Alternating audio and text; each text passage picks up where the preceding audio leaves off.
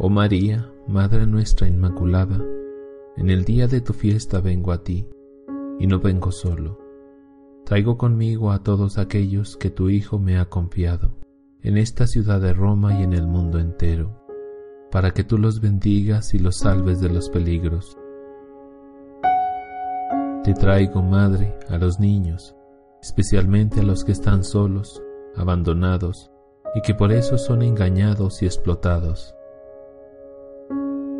te traigo, Madre, a las familias que llevan delante la vida y la sociedad con su compromiso diario y escondido, de modo particular a las familias que tienen más dificultades por tantos problemas propios y de otros. Te traigo, Madre, a todos los trabajadores, hombres y mujeres, y te confío sobre todo a quienes por necesidad se ven obligados a desarrollar un trabajo indigno y a quien ha perdido el trabajo o no logra encontrarlo. Necesitamos tu mirada inmaculada para reencontrar la capacidad de mirar a las personas y las cosas con respeto y reconocimiento, sin intereses egoístas o hipócritas.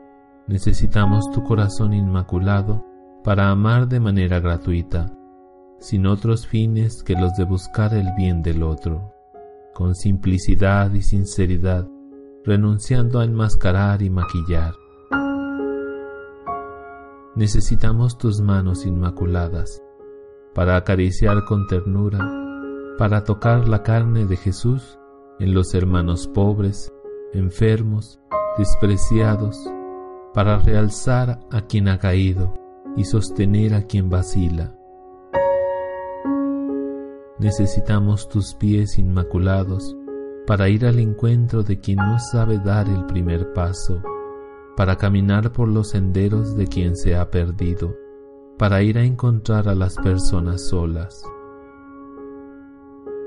Te damos gracias, oh Madre, porque mostrándote a nosotros libre de toda mancha de pecado, nos reconoces que antes de todo existe la gracia de Dios existe el amor de Jesucristo que ha dado la vida por nosotros. Existe la fuerza del Espíritu Santo que todo renueva.